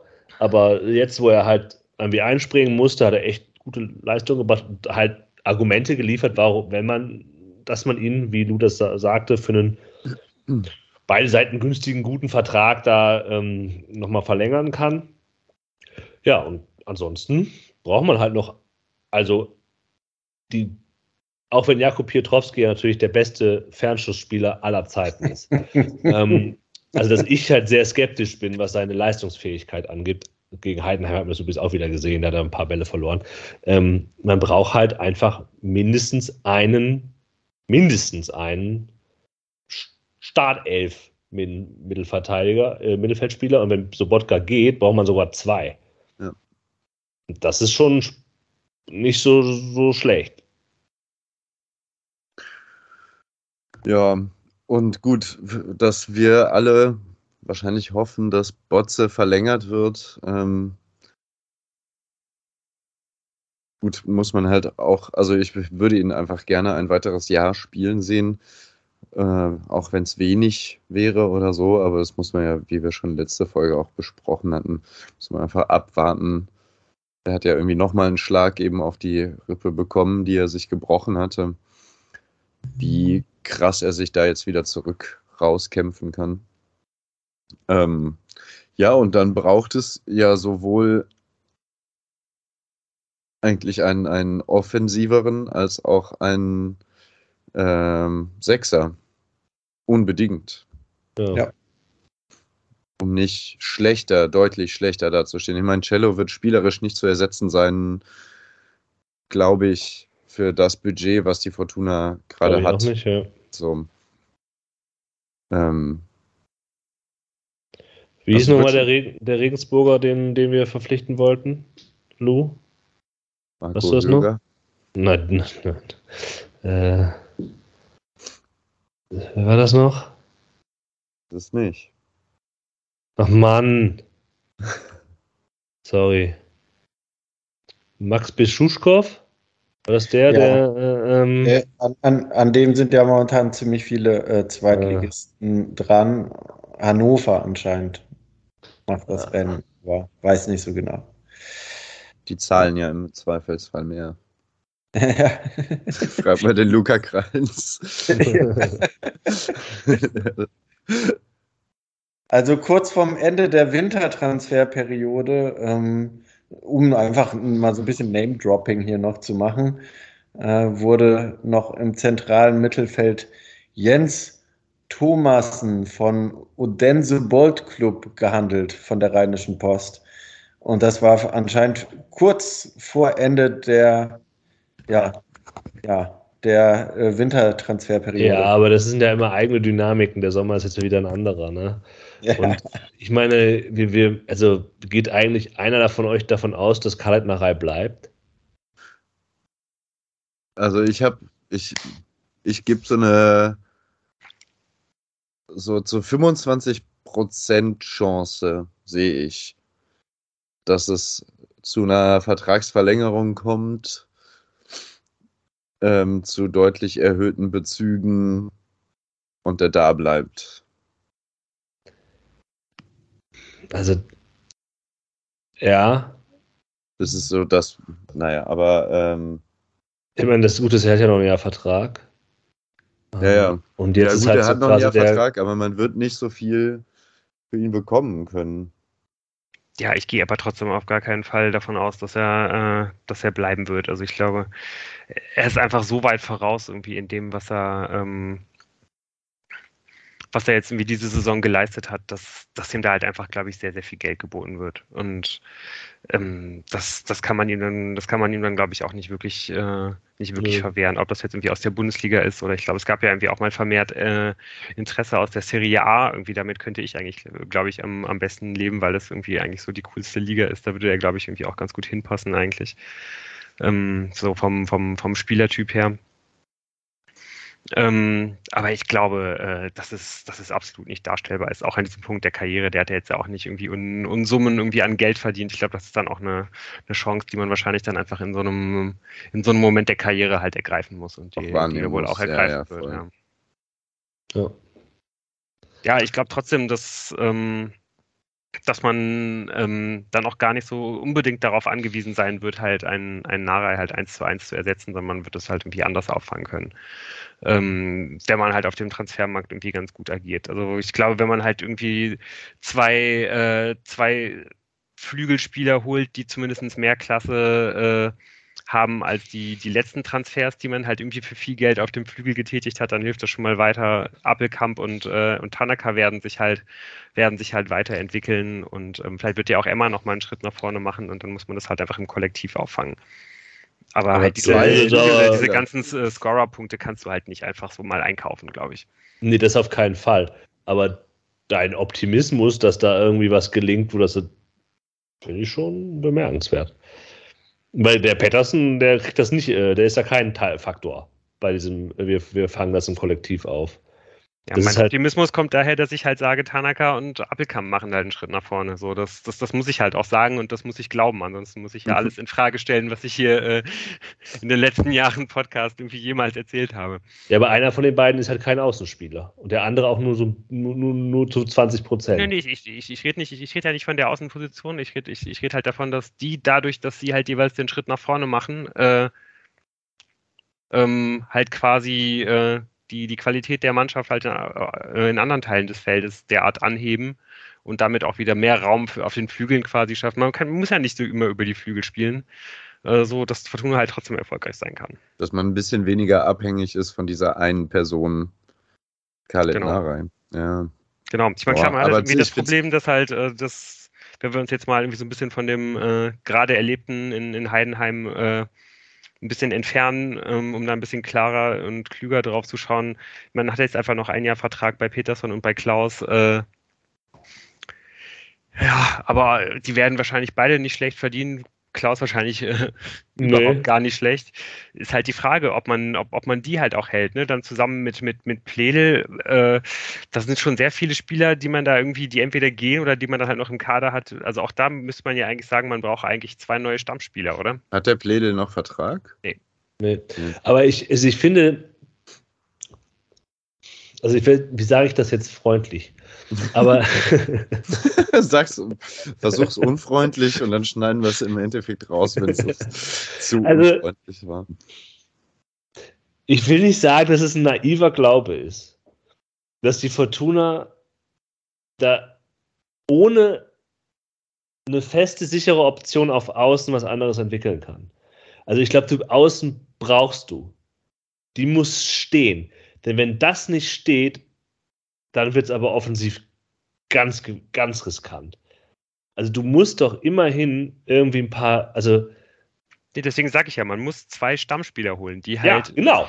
die halt natürlich nicht die Klasse von, von, von, von einem Narei halt irgendwie bringen, aber die müssen halt beide 80 Prozent davon bringen oder 70. Ja, die müssen halt so, die müssen halt der Felix Klaus sein, nur halt nicht, also wie man glaubte, dass er sei, als man ihn dann geholt hat für viel zu viel Geld. Ja. Ja, das steht da, glaube ich, außer Frage. Also, weil, weil, weil eben Pettersson und Klaus halt keine Optionen für die Stammelf sind, würde ich sagen. Auch wenn sie äh, beide wieder mal wirklich in Form kommen. Und äh, dann hat man ja auch einfach kaum noch Optionen. Also dann gibt es halt natürlich den Elmar, den man da immer noch bringen kann, aber der, der hat ja sowieso irgendwie keine richtige feste Position. Was also ist mit da, der wie gesagt, das Mittelfeld ist eine Riesenbaustelle. Was ist mit der Option Nana Ampoma? Ja, den hat ja. man ja zumindest. Ja, wenn, ja. wenn, wenn einer den hinkriegt, dann ist es äh, Daniel Thune. Ja. Ich meine, der hat jetzt halt drei Jahre werden neu gemischt. keinen professionellen Fußball gespielt. Ne? Also bin ich sehr gespannt, in, in welcher Form der in Düsseldorf aufschlägt, wenn er hier in Düsseldorf aufschlägt. Aber äh, ja, ich glaube, da kann man jetzt irgendwie auch noch nicht wirklich was dazu sagen. Ähm, mhm. Man muss es eigentlich fast so sagen, fast die, die, die, äh, die entspannteste Situation hat man eigentlich im Sturm. Da hat man halt Emma, ja. man bekommt einen David Kovnatski zurück, der äh, ja wahrscheinlich ähnlich wie, äh, wie Ampomar vermutlich auch keine große Rolle spielen wird, aber weiß man natürlich auch nie so genau. Aber man hat eben mit Hennings und mit, mit Ginczek, äh, glaube ich, halt schon zwei relativ sichere Bänke. Ich schätze eher, dass Kovnatski nicht äh, weiter bei der Fortuna spielen wird, ja. sondern dass man irgendeinen Deal findet, ähm, dass der entweder in Posen bleibt oder irgendwo anders in Polen spielen wird oder so. Ich glaube nicht, dass der nochmal zur Fortuna zurückkommt. Er hat jetzt auch ein paar Mal getroffen. Ja, ich, also da muss ich auch sagen, ich habe aber der spielt auf jeden Fall auch nicht immer von Anfang an und ja. äh, ein paar, also der hat glaube ich so eine Handvoll Tore gemacht und ein paar habe ich auch davon gesehen, weil es gibt irgendjemanden in diesem Fortuna Twitter Universum, der dann auch irgendwie immer diese diese Videos, äh, wie wie Kominatski die Tore macht, halt irgendwie dann mhm. immer mal postet. Vielen Dank an dieser Stelle, äh, das weiß ich sehr zu schätzen. Da habe ich zwei oder drei gesehen, das waren halt schon immer eher so die äh, aus zwei Metern einen Ball über die äh, leere Torlinie schieben und nicht, weil man halt vorher, wie das früher zum Beispiel jetzt so ein Aubameyang bei Dortmund gemacht hat, mit einem wahnsinns guten Laufweg mit einer hohen Endgeschwindigkeit äh, hatte, sondern eher so von wegen, der Ball fällt mir halt vor die Füße und äh, ich schiebe ihn halt rein. Also das. Ja, aber ist ja schon Fortschritt. Ich meine, das war, sonst waren die Szenen, waren halt aus zwei Metern vor dem Tor, uh, über die Latte gesetzt. Wie hat er das noch hinbekommen? Ähm, da ja, sind wir schon einen Schritt weiter. Also den großen Optimismus, äh, dass man da im Mittelsturm äh, David Kunatski ziehen lässt und hoffentlich noch ein bisschen Geld vielleicht bekommt und dann gut aufgestellt ist, der, ja, dieser Optimismus, der hängt auch einfach davon ab, dass äh, Rufen Hennings gut mit seinem Körper umgeht. Also ich meine, der wird Anfang der nächsten Saison schon nach den ersten paar Spielen dann 35 und ich hoffe, dass er halt einfach in der nächsten Saison nochmal so eine Saison abreißen kann wie diese Saison und Stammspieler sein kann und ohne große Verletzungen durchkommt. Aber man muss natürlich dafür gewappnet sein, dass möglicherweise auch ein Rufen Hennings mal ein paar Wochen verletzt ist. Ja. ja. Ich Zum das Glück gilt das ja nicht für Daniel Ginczek. nee, aber, aber ich habe mir das tatsächlich schon die letzten, bei irgendeinem Spiel, vorletztes Spiel gedacht, was machen die eigentlich, wenn der Rufen Hennings nicht mehr da ist? Also ähm, mhm. nicht nur wegen der Tore, die er macht und der Elfmeter, die er schießt, sondern einfach diesen Art Spielertypen, Mhm, ganz genau. Den, den, zu finden, und der ist halt schon wichtig, weil er halt auch gewisse Defizite im offensiven Mittelfeld, das die Fortuna nach wie vor hat, und da wette ich sehr viel Geld drauf, dass sie nicht gelöst werden. Ähm, das, äh, die, die kaschiert er halt. Ja? Und und gegen den Ball. Ne? Ich glaube, ich, ich würde ja. ja fast sagen, Hennings ist eigentlich der wichtigste Spieler im Anlaufen. Also nicht nur, weil er halt, weil er halt anfängt und weil er halt die Kommandos gibt, sondern auch weil er das halt, seit es halt eben, äh, eben Oliver Fink mit seinem riesigen Deckungsschatten nicht mehr gibt, äh, halt eben auch so unglaublich stark macht, ne? dass er da meistens irgendwie anderthalb Leute irgendwie im Spielaus, äh, Spielaufbau halt irgendwie rausnehmen kann, sodass man ähm, dann ja irgendwie dann immer noch einen Appelkampf daneben stellt und dann eigentlich ein Aufbauspiel relativ gut neutralisiert bekommt. Genau. Also was wir aus dieser kurzen Besprechung schon raushören, irgendwann gegen Ende September, wenn das Transferfenster schließt, werden wir eine Sendung haben, in dem hier wieder äh, darüber gejammert wird, äh, welche Kaderplätze nicht adäquat äh, besetzt wurden. Und irgendwann im Januar werden wir uns wieder auf den Posten stellen. Ja, haben wir es denn nicht gesagt?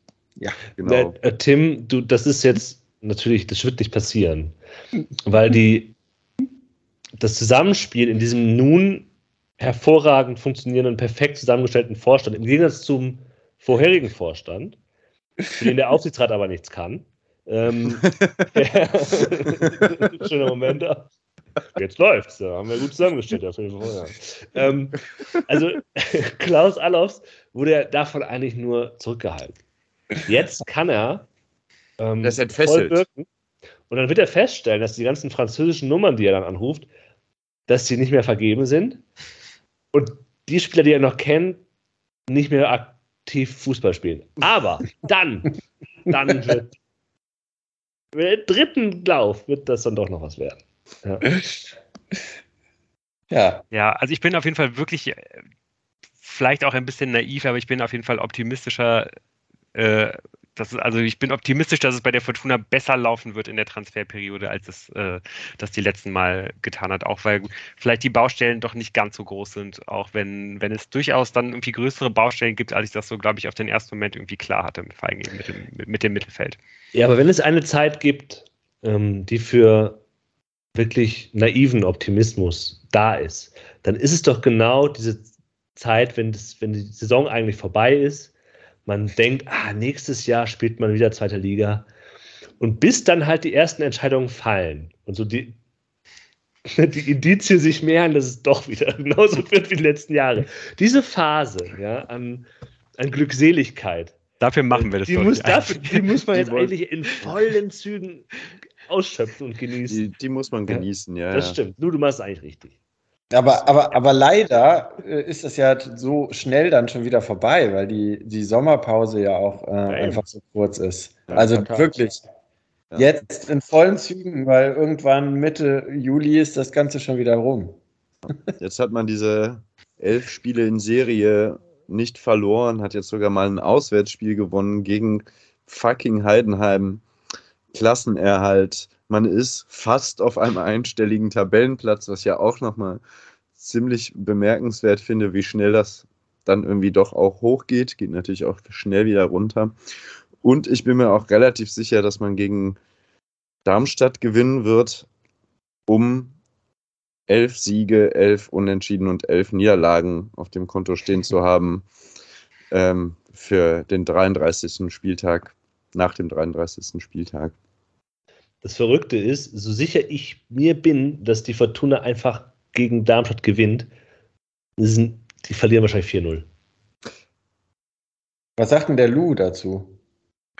Ähm, also ich habe auf jeden Fall auch das Gefühl, dass die Fortuna gewinnen wird, aber was ich vor allen Dingen glaube, ist, dass es, dass es ein relativ deutliches Spiel wird, weil die Darmstädter haben so ein bisschen die Tendenz dazu, dass es irgendwie stark in die eine oder in die andere Richtung geht. In dieser Saison ging es jetzt häufiger in die, in die eigene Richtung, ähm, was dazu geführt hat, dass man jetzt mittlerweile auf einmal sich wieder auf dem dritten Tabellenplatz findet und äh, ja, sich gerade dann doch nochmal, vielleicht etwas unerwartet, eine neuerliche Euphoriewelle über Darmstadt bricht.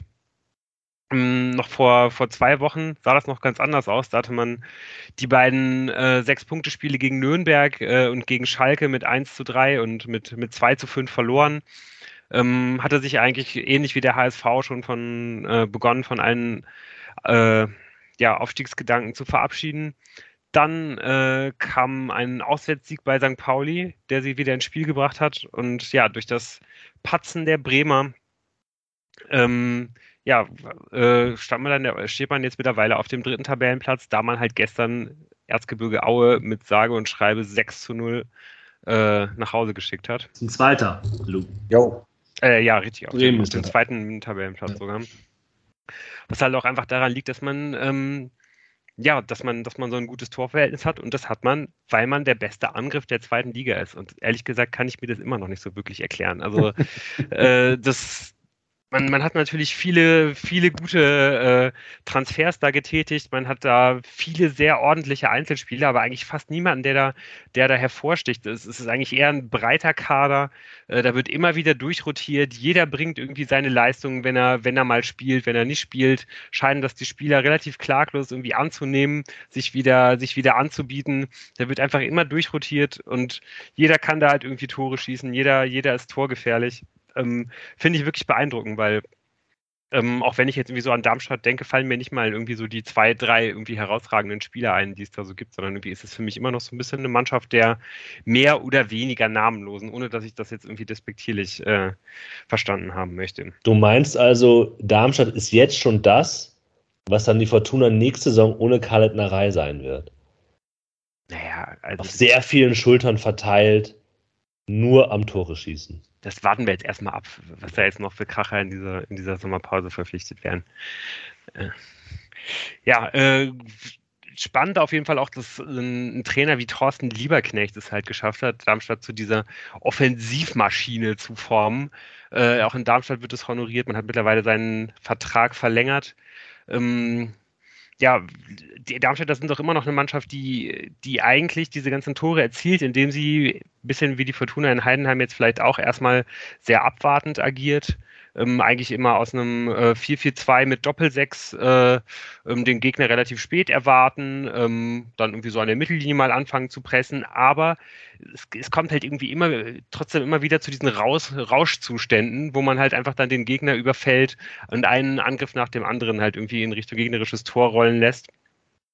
Und ähm, ja, auch das äh, wird dann teilweise schon auch mit längeren Ballsitz, Ballbesitzphasen irgendwie kombiniert. Aber vor allen Dingen äh, hat Darmstadt unglaublich gute vertikale Abläufe. Also man kommt einfach immer sehr, sehr schnell nach vorne. Ähm, ja, auch spannend, dass die Darmstädter in der ganzen Liga am wenigsten Flanken pro Angriff schlagen. Also da sieht man auch wieder, äh, dass, äh, dass die Vertikalität halt super wichtig ist, dass man da irgendwie nicht abwartet und irgendwie nochmal vorbereitet und so weiter, sondern es geht einfach immer sofort nach vorne. Ähm, und was, was ich eigentlich die fast noch äh, interessantere Statistik finde, ist, dass man sowohl in den Sprints als äh, auch in den intensiven Läufen und in den äh, gelaufenen Kilometern insgesamt letzter beziehungsweise vorletzter in der ganzen Liga ist. Also die, die machen viel mit Auge, äh, würde ich jetzt mal vermuten. Wissen anscheinend wirklich genau, wo sie zu stehen haben. Also auch da würde ich jetzt denken, dass das Krass. Äh, ja, wenn das nicht irgendwie ein totaler Flug ist, dass das halt einfach eine extrem gute Trainerleistung eigentlich sein muss. Ja. Äh, also eigentlich so quasi genau äh, die, die Anti-Baumgart-Leistung, bei, bei dem hat man ja immer das Gefühl, die Mannschaften reißen irgendwie nur was, weil die halt das ganze Spiel lang, äh, weiß ich nicht, angeschrien werden und sich halt komplett übermotivieren. Äh, bei Lieberknecht scheint genau das Gegenteil der Fall zu sein. Die Spieler müssen sich quasi kaum bewegen, um, äh, um ihre Tore zu schießen. Also da, ist auf jeden Fall jetzt auch nochmal was, was ich mir, was ich mir da am Freitag nochmal ganz genau an, anschauen will, wie das denn eigentlich alles so funktioniert. Ähm, ja, ich habe jetzt ja schon gesagt, Darmstadt ist irgendwie so eine Mannschaft äh, für mich, äh, der äh, ja ohne, ohne wirklich überragende Einzelspieler. Ich habe jetzt äh, nochmal zwei Spieler äh, nochmal irgendwie rausgesucht, die ich äh, euch empfehlen wär, würde, auf die man vielleicht mal so ein bisschen schauen kann. Ähm, und zwar habe ich da halt extra keine Offensivspieler rausgesucht, sondern äh, zwei Defensivspieler, die aber beide gerade mit einem Wechsel in die, äh, in, in, die Bundesliga äh, im, ja, die da ins Gespräch gebracht werden. Das ist einmal der Torwart Marcel Schuhn, äh, der ist bei einigen, Verteil äh, bei einigen äh, Vereinen im Gespräch, und der Rechtsverteidiger Matthias Bader. Ähm, der ist sowohl in der Defensive als auch in der Offensive, glaube ich, äh, ja, gehobener Durchschnitt und auch der soll wohl ein, einige, einige Angebote haben. Der ist, glaube ich, so 24, aber auch noch relativ frisch irgendwie dabei im Profifußball. Marcel Schuhn, glaube ich, geht aber schon so auf die 30 zu. Ja, was meint ihr, wie die Fortuna äh, gegen, gegen Darmstadt agieren würde? Ich habe so ein bisschen habe ich jetzt ja auch bei euch schon rausgehört, dass ihr, dass ihr ähnlich optimistisch seid wie ich. Wir schwimmen jetzt hier natürlich auf einer Wolke. Die Darmstädter schwimmen irgendwie auf einer Wolke. Das könnte schon irgendwie in beide Richtungen gehen. Was uns, glaube ich, allen klar ist, wenn die Fortuna äh, eine ähnlich geringe Intensität irgendwie wie die, wie die Heidenheimer jetzt am Freitag in dieses Spiel bringt, dann, dann wird da nichts zu holen sein. Ich wollte nur noch mal eben, bevor unsere Einschätzung kommt, nachfragen. Ich hatte mich eben so ein bisschen gewundert, weil ich irgendwann mal ein Darmstadt-Spiel Zusammenschnitt gesehen hatte und mich da erinnerte, auch, dass das eben nicht so eine Mannschaft ist, wo alle mal ein bisschen treffen. Also von den 67 Toren hat ja immerhin 30 zwei das Sturmduo gemacht. Also die haben ja jeweils 15 Mal getroffen. Also es würde schon sagen, dass die schon ihre Torjäger haben und das nicht so weit verteilt ist, oder? Also wenn man die aus dem Spiel nimmt, dann ist man doch erstmal recht safe. Ja, aber ich glaube auch, also ich habe auch gesehen, immer wenn die halt nicht spielen, treffen die halt trotzdem, ne? Also dann, dann rotiert halt irgendjemand anders rein, dann schießt halt ein Mittelfeldspieler die Tore. Und okay. spricht ja irgendwie auch schon so ein bisschen für sich, dass wir jetzt wahrscheinlich alle also du weißt es jetzt vielleicht und ich weiß es auch, weil ich es mir angeguckt habe, aber ich würde fast wetten, dass Jan und äh, Moritz jetzt nicht wissen, wer dieses Sturmduo ist. Nee. Ja. ja. Ich habe es nochmal nachgeguckt gerade. Kannst du das kurz? Und es spricht halt auch für sich, dass da halt niemand drüber redet, dass die vielleicht in die erste Liga wechseln. Also ich würde bei denen schon davon ausgehen, dass die mhm. gerade beide so ihre, ja, die, die Saison mhm. ihres Lebens spielen und ähm, einfach am, am, am oberen Peak ihrer Möglichkeiten, wäre jetzt meine Analyse, ohne jetzt äh, jede Woche irgendwie Darmstadt-Spiele vor und zurück zu schauen, natürlich. Luca Sag doch mal eben, wie die heißen. Ah, ja. Pfeiffer. Aber Luca Pfeiffer hatte ich schon mal gehört. Ja, das hattest du, der hatte Lu, glaube ich, in der Hinrunde schon genannt als, ja. als Spieler. Und Klaus Jasula spielt bei denen. Wow, wow, wow. Ah, ja. Der ist ja hingegangen vom HSV. Ja, so generell muss man, klingt das ja, also was ich das Gefühl hatte, wenn, wenn Fortuna mal Probleme bekommen hat, dann war das meistens, wenn so eine gewisse Hektik ins Spiel gebracht wurde vom Gegner. Also zumindest zum Beispiel so gegen Dresden oder sowas. Ja, komplett der Fall. In dieser einen Halbzeit gegen Heidenheim äh, hat Heidenheim ja überhaupt keine Hektik ausgestrahlt oder ins Spiel bringen können. Ähm, deswegen klingt es erstmal zumindest so, dass die Spielanlage von Darmstadt der Fortuna entgegenkommen kann, wenn es so ein bisschen nicht ganz früh draufgehen ist, beziehungsweise nicht ganz, ganz großen Druck entfachen, aber vor so überfallartigen äh, Angriffen, äh, einer nach dem anderen, klingt schon auf jeden Fall bedrohlich, weil eben ich das Gefühl habe, dass wenn eben diese Hektik reinkommt und dieses Anlaufen und so, dann kommt die Fortuna auch irgendwann früher oder später vor Probleme. Ja, und man muss auch gucken, wer im defensiven Mittelfeld zum Beispiel halt das, das Tempo hat, um da Lücken zuzulaufen und äh, ja. äh, nach hinten zu arbeiten. Edgar Pripp ist es nicht. Ähm, der macht das irgendwie anders. Aber ja, keine Ahnung. Was, was, ähm, also ich, ich habe irgendwie, jetzt ist es vorbei, aber irgendwie so einem, eigentlich kommt das ja genau zur richtigen Zeit. Weil nochmal eine, eine Mannschaft da oben so ein bisschen in die, in die, Suppe zu spucken, das ist ja auch eine, eine, Motivation an sich, also zumindest von meiner Seite. Ähm, ja, ich finde ja. es auch total gut, dass man jetzt in beiden Spielen, auch gegen Pauli am 34. Spieltag, jetzt äh, nochmal zwei Spiele hat, äh, wo es, äh, für den Gegner extrem um was geht, wo ja. man sich einfach nicht so hängen lassen kann, nicht hängen lassen sollte, ähm, finde ich, finde ich extrem gut, weil es dann einfach nochmal so ein, so, ein, so ein Spiel ist unter, unter Wettkampfbedingungen, wenn man auch da vielleicht irgendwie nochmal das eine oder andere ausprobiert, wo man irgendwie jetzt auch nochmal gefordert wird, halt diese, diese Serie von den vielen ungeschlagenen Spielen dann halt irgendwie auch wirklich noch zu verteidigen und nicht irgendwie sich da jetzt noch so easy peasy irgendwie gegen, äh, ja, Richtung Saisonende zu, zu mauern vielleicht. Finde ich gut. Ja, das und ähm, ich hatte auch, auch, da muss ich mich glaube ich auch ein bisschen korrigieren, äh, es geht doch tabellenplatzmäßig anscheinend noch um einiges an Kohle. Die RP hatte mal so ein paar Beispielrechnungen vorgelegt. Ähm, da geht es doch noch um ziemlich gewaltige Unterschiede, je nachdem, wo man landet, ähm, an TV-Geldern, die da ausgeschüttet werden. Also auch da. Ja, das ist dann ist der Unterschied zwischen einem oder zwei guten Flügelspielern für die nächste Saison. Ja, das ist allerdings klar, ja. Ich meine, das, äh, um das abzuschließen, das Hauptargument für den Sieg der Fortuna äh, am, am Freitag liegt gar nicht bei der Fortuna selber, sondern wenn die Fortuna gewinnt und parallel der Hamburger Sportverein auch, hat der HSV es selber in der Hand, am letzten Spieltag aufzusteigen. aufzusteigen. Oder genau, das ist der Punkt, es zu verkacken. Und eine solche Gelegenheit lassen sich einige Vereine nicht nehmen, aber vor allem der HSV nicht. Ja, richtig. Ähm, ja. ja. Wobei St. Pauli hat jetzt zehn Corona-Fälle. Oh. Ähm, oh. Also da ist die, der Wettbewerb doch nochmal ein bisschen verschoben, glaube ich. Okay, deshalb wollte ich gerade einen Jux machen. Das hat der Moritz mit irgendwelchen Fakten, die im sportlichen Wettbewerb in Frage ja, Das wird stellen. ja dann nur noch lustiger, wie der HSV es dann verkackt. Also,